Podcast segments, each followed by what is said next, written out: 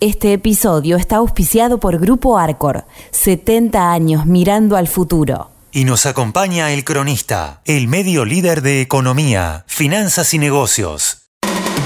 Esto es Consejo PR. Estás escuchando el podcast del Consejo Profesional de Relaciones Públicas, Un espacio de encuentro inspirador para los profesionales de las comunicaciones. en donde conversaremos sobre distintos temas y, con, diferentes, miradas.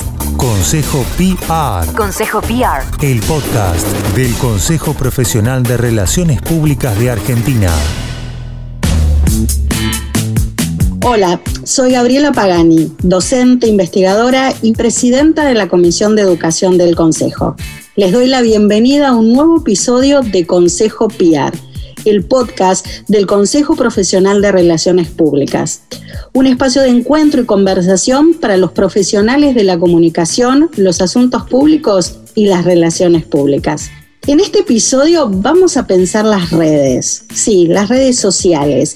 Y lo vamos a hacer eh, con Natalia Ruguete, que es investigadora del CONICET, profesora de la Universidad Nacional de Quilmes y de la Universidad Austral.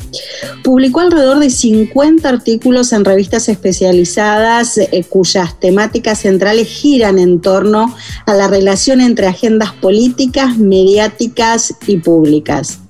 Eh, y sobre todo teniendo en cuenta el diálogo que se establece entre los medios eh, tradicionales y las redes sociales. Se desempeña también como periodista y realiza colaboraciones para diferentes medios de comunicación. Bienvenida Natalie, te propongo ya aprovechar el tiempo y, meternos en, la primera temática. Hola, ¿qué tal? Muchas gracias por la invitación. Recién en tu presentación hablábamos de, de agendas, eh, pero ¿de qué hablamos cuando hablamos de agendas? Las agendas pueden ser vistas en dos sentidos. Por un lado, como la estructuración de determinados elementos que tal como los pensamos eh, en el campo de la comunicación, son elementos que están organizados de manera jerárquica. Si hablamos de la agenda mediática y sobre todo si tratamos de configurarla en los medios tradicionales, solemos pensar que esa agenda de elementos, que pueden ser temas, figuras públicas, o sea, distintos aspectos que comandan qué es lo que se va a estructurar en términos jerárquicos y entonces ahí encontramos que hay temas que se ubican en lugares más prominentes dentro de esa agenda mediática y otros temas que se relegan hacia otros espacios o simplemente se omiten. Cuando pensamos en la agenda política también se trata de una serie de cuestiones que un determinado gobierno o un espacio decisor de política pública va a priorizar por encima de otro.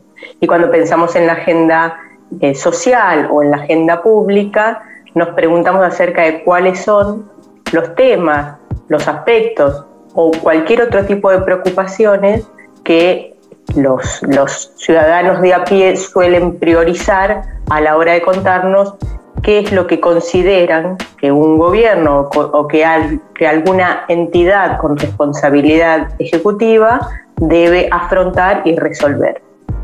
¿Cómo es la dinámica de estas agendas en la Argentina hoy? Esas agendas tienen distintos ritmos y, y, y en función de esos ritmos también cambian a distintos ritmos. Uno podría decir que eh, entre las preocupaciones de la sociedad no hay mucho más allá de seis, ocho meses, un año en términos de cuánto preservan las personas como preocupaciones y reclamos hacia eh, un, un, determinado gobierno, por poner alguna entidad con responsabilidad ejecutiva. En el caso de las agendas mediáticas, eso cambia mucho más violentamente, considerando que la agenda mediática no puede ser pensada como un reflejo de una realidad que podría ir más o menos eh, lentamente, sino que interviene en la propia trama de esa realidad. Las agendas mediáticas o el sistema de medios es un actor central que tiene una intervención muy muy fuerte en el propio proceso de toma de decisiones políticas, a partir de que arma determinados mapas políticos al anunciarnos cuáles son los temas que deberían importarnos y cuáles son los que tal vez quedan opacados eh, o ninguneados. Y en ese punto también distintos tipos de actores que están involucrados en esos asuntos también son más jerarquizados, eh, con algunos de ellos se establecen relaciones más simbióticas y con otros eh, mucho menos y son ocluidos y alejados de esas agendas. Y específicamente, ¿qué pasa con las redes sociales? ¿Constituyen por sí misma una agenda? Eh, ¿Están dentro de estas agendas mediáticas? ¿Cómo, cómo nos metemos en, en estas agendas? En las redes sociales hay distintas formas de configurar las agendas y distintas formas de configurar los encuadres. Uno podría pensar que en las redes sociales las agendas se co-construyen. fuera, fuera de las redes sociales también se co-construyen en la medida en la que una agenda puede ser propuesta o un encuadre puede ser propuesto y va a tener eficacia en la medida en la que active ciertos esquemas de percepción y consiga resonancia en un público más o menos representativo. La diferencia en las redes sociales es que cada una de nuestras reacciones también va habilitando o deshabilitando el recorrido de determinados tipos de mensajes y por ende de determinados encuadres y con ello la visibilidad de determinados temas eh, o bajar y obstaculizar otros. Las redes sociales son profundamente jerárquicas, lo es sobre todo Twitter, que es una de las redes más, más políticas y donde la política está más sobre representada. Sin embargo, sí es cierto que cuando nosotros ignoramos un mensaje o le damos un like o lo respondemos o lo retuiteamos, vamos habilitando distintos recorridos de ese mensaje y por ende vamos habilitando esos mensajes en los muros de nuestros seguidores y eso también va conformando agendas entre todos. Quiero volver a esto de, la democracia, eh, de la red. Como en toda democracia, supongo que hay un porcentaje más activo y un porcentaje más de wires, ¿no? Eh, aquellos que miramos eh, lo que sucede.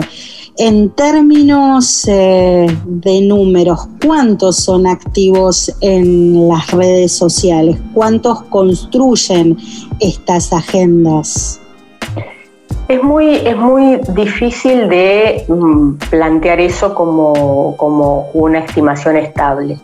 Entre otras cosas porque distintos tipos de asuntos, distintos tipos de preocupaciones, distintos tipos de temas van cambiando las interacciones que se dan en redes sociales. Y cuando planteo que cambian las interacciones que se dan, en realidad lo que estoy eh, infiriendo también es que cambian los influenciadores dentro de las redes sociales. Es, es decir, aquellos que fijan la agenda muchas veces en el interior de algunas burbujas, una agenda que no traspasa las fronteras de esa, de esa burbuja de filtro. Entonces, en, e, en ese sentido, cuando, cuando hay un tema que requiere de mayor intervención de usuarios intensos en términos de sus posiciones políticas e ideológicas, mucho más probable que esos usuarios tengan mayor visibilidad y que sus mensajes tengan mayor propagación. Hay otros temas donde eso baja, donde incluso las redes están menos polarizadas y son otros los usuarios que pueden tener mayor protagonismo, que son por caso los intermediarios entre burbujas, ¿no? ¿Y, cómo se construyen esas burbujas? ¿Cuál es eh, eh, el proceso? ¿Uno elige la burbuja, la burbuja lo elige a uno? Las burbujas de filtros suelen ser bastante discutidas por algunos investigadores y otros siguen acogiéndolas. Se relaciona mucho con la idea de cámara de eco y en realidad se explica por dimensiones subjetivas y estructurales o o de dimensiones orgánicas de las redes sociales. Nosotros estamos conectados con determinados usuarios de manera más o menos estable. ¿no? Seguimos algunos, otros nos sigan, somos amigos de algunos en Facebook o, o ese tipo de conexiones que tenemos que son estables, insisto. Ahora, cuando se activa la conversación alrededor de un determinado tema, en términos subjetivos, hay temas que a nosotros nos generan mayor interés nos generan mayor congruencia cognitiva en el sentido de que los aceptamos o nos entusiasma la idea de compartirlos. nos entusiasma la idea de compartirlo porque nos, porque nos gusta o porque nos da bronca también. Son, son, distintos aspectos emocionales, pero en todo caso lo que nos interesa allí es cuánto nos entusiasma compartir un mensaje. Y, del lado estructural de cómo funcionan los algoritmos de las redes sociales, también ahí se capta cuáles son los mensajes subjetivos que nosotros vamos dando y cuáles son las reacciones que tenemos frente a otros mensajes, y eso nos vuelve cual cámara de eco de manera amplificada y de manera consistente con aquello que fuimos expresando. Entonces así se arma desde lo estructural y desde lo subjetivo esta bola de nieve dentro de la cual tenemos conversaciones endogámicas. Nos relacionamos con aquellos que nos tranquilizan y nos dan placer cognitivo y al mismo tiempo los algoritmos nos van devolviendo eso de manera tal que también educan a esa cámara de eco para que nos devuelva consistentemente y de manera amplificada aquello que nos confirma ese placer cognitivo. Consejo PR. El podcast de un consejo en movimiento. En el bloque anterior, Natalia, nos planteabas esto de eh, aspectos subjetivos y, esto tiene que ver con lo que se llaman encuadres comunicacionales, eh, tiene que ver con formas de, de interpretar la realidad, desde dónde podemos entender este fenómeno. Cuando nosotros hablamos de configuraciones discursivas y de intercambios del discurso y de co-construcción de los discursos, no podemos eh, soslayar la dimensión subjetiva porque somos sujetos culturales que estamos entre todos abonando tanto a la construcción como a la circulación como al reconocimiento de ese tipo de discursos. Cuando pensamos en los encuadres nos referimos a formas de definir las situaciones. No es lo mismo que yo eh, defina eh, la pandemia en términos de preocupaciones económicas o que la defina en términos de preocupaciones sanitarias o de riesgo sanitario. Eso no supone que estos dos encuadres sean excluyentes, pero sí son dos formas de definir un fenómeno determinado. Y esto lo podemos ver en, múltiples tipos de, eventos o acontecimientos. Entonces, los encuadres son formas de definir las, las situaciones, son formas de atribuir responsabilidades alrededor de esas situaciones y uno además puede proyectar posibles pronósticos o soluciones futuras. Todos estos elementos de encuadre pueden ser propuestos desde una instancia de construcción del mensaje o, emisor. Vamos a suponer que estamos partiendo de la fuente que propone un determinado encuadre, pero al mismo tiempo pueden ser completados por el interlocutor de ese, de ese mensaje y, de esas configuraciones discursivas. Eh, por eso nosotros cuando pensamos en encuadres hablamos de co-construcciones. No solamente hay un encuadre que se propone, sino que yo necesito activar y generar una resonancia cultural en, en ese interlocutor. En redes sociales, a partir de estas reacciones que yo puedo tener y de las huellas que voy dejando con estas reacciones en redes sociales, es mucho más palpable esa co-construcción de eh, encuadre. Nosotros solemos decir que en las redes sociales uno arma su propia red, aunque no a su propio arbitrio. Entonces, insisto con esta dimensión estructural que en parte condiciona a qué tenemos acceso y también condiciona qué tenemos oportunidad de elegir en esos términos o frente a qué reaccionamos en esos términos. Entonces, cuando nosotros vamos activando en ese, interlocutor determinados mensajes, lo que logramos es que ese interlocutor los comparta y los vaya habilitando en el muro de sus seguidores. Y esta es la forma, como decíamos recién, que muchas veces nosotros nos armamos dentro de burbujas e incluso dentro de burbujas podemos ir conformando comunidades de valores con las que coincidimos que nos generan resonancia cultural e idiosincrática, en el interior de esas comunidades, en general, a partir de las propuestas y reacciones de los distintos tipos de usuarios, se van conformando formas de definir las situaciones que son locales y que son congruentes. ¿no? Son locales porque, porque vamos coincidiendo en qué tipo de definición y qué tipo de valores le otorgamos a los eventos y además porque se distinguen muchas veces del tipo de encuadres que se arman en otras regiones de las redes sociales. o de estos mapas de activación. Eh, estamos hablando todo el tiempo de, individuos, ¿no? Pero ¿qué pasa con las organizaciones? Eh, en, estos, eh, en estas lógicas, ¿tienen particularidades? ¿Estos encuadres también aplican? Cuando yo hablo de usuarios, no hablo de individuos, hablo de cuentas que pueden tener detrás distinto tipo de, de actor, eh, porque a veces son actores que ni siquiera son visibles eh, o, no son sujetos, no son sujetos, no son actores ni institucionales, ni individuales, ni de ningún tipo, son etéreos, ¿no? Porque son armados, eh, automatizados que se hacen o son productos de centros mediáticos que están armados para pergeñar determinado tipo de estrategias y operaciones políticas dentro de las redes sociales. Entonces el usuario es la cuenta detrás de la cual se activan y se proponen determinado tipo de mensajes que circulan en las redes sociales. Eh, en, general nosotros solemos plantear muy enfáticamente que las redes sociales son profundamente jerárquicas y por cuanto son profundamente jerárquicas, determinado tipo de usuarios tiene mayor capacidad de instalar agendas, de coordinarse con otro tipo de usuarios para armar eh, para, para, que garantizar que se propaguen sus mensajes y también mayor capacidad de incidir en la conformación de esos encuadres.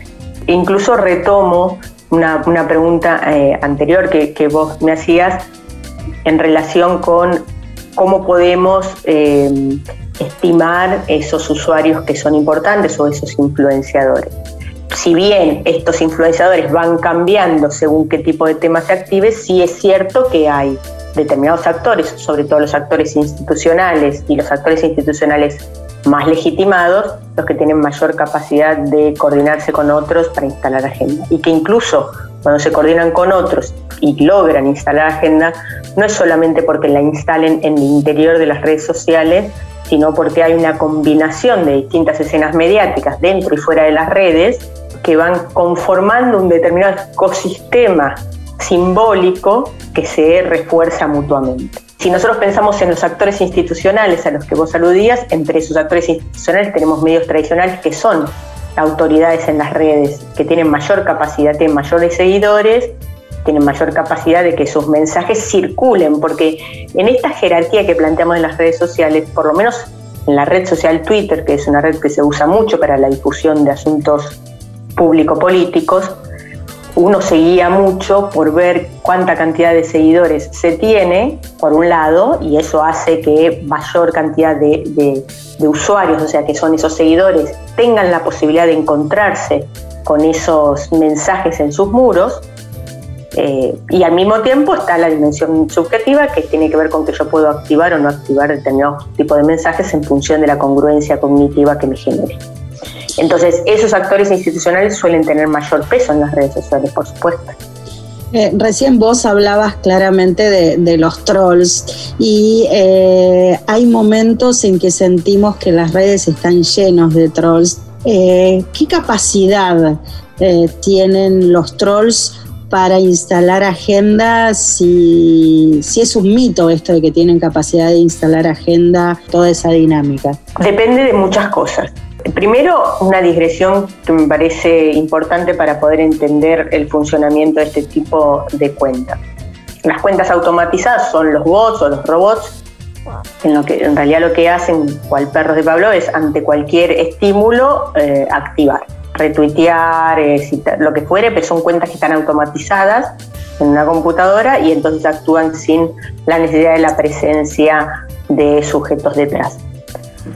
Los trolls son aquellos que hacen actos de trolling, actos de ataque. Y muchas veces son cuentas verificadas y otras veces son cuentas no verificadas. Eh, cuando son cuentas verificadas, nosotros eh, muchas veces hemos asistido a situaciones y escenas en las cuales vemos a funcionarios, gente de la cultura, gente de la academia, que ataca a otros por el placer que les da ese ataque muchas veces de manera coordinada, muchas veces son influenciadores y entonces logran muchísima propagación en esa suerte de acto de bullying y otras no. Eso con respecto a usuarios verificados, porque incluso en algunas entrevistas que, hemos hecho junto con Ernesto Calvo para ver qué le pasa a la gente que es atacada, muchas veces lo que nos decían es, lo que más me asombra no es cómo me ataca una cuenta no verificada, la que ya, ya vengo viendo, con la que me vengo topando hace un tiempo, pero sé que es, que alguien que tiene detrás un centro mediático eventualmente o algunos empleados trabajando y no es el fulano que, se dice ser, pero lo que dicen es lo que más me, azora es cómo me ataca gente con la que por ahí después me puedo encontrar en un congreso o en un, o en un evento público.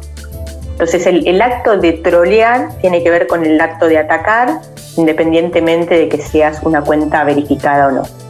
También es cierto que cuando hay escenarios muy polarizados y de mucha furia eh, en la interacción de mensajes, los mensajes más intensos que muchas veces salen desde cuentas no verificadas, que a su vez están coordinadas entre ellos, no solamente tienen la capacidad de activar mucho más a los, a los usuarios intensos en las redes sociales, a los que están mucho más posicionados eh, políticamente y a los que además en las redes sociales los vemos ubicados a los extremos del espectro ideológico, son más activados esos usuarios y entonces la instalación de mensajes de odio o la instalación de mensajes falsos que son deliberadamente falsos tienen mayor capacidad de instalarse en el interior de esas burbujas y en los extremos de esa burbuja.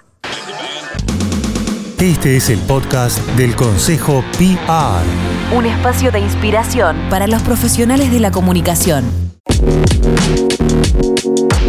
En el bloque anterior hablábamos justamente de eh, de esta capacidad de, fijación de, agenda, eh, de trolls, eh, cómo trabajan los bots y, a mí me, me, surge una pregunta retomando algo que decías al comienzo de la autoridad en las redes, ¿no? ¿Cómo se construye autoridad en las redes? Y el otro de los puntos es los influencers en este esquema siempre tienen autoridad, no tienen autoridad, porque es como que todo el tiempo mezclamos eh, estos conceptos, ¿no? ¿Cómo, ¿Cómo, ordenamos todo esto?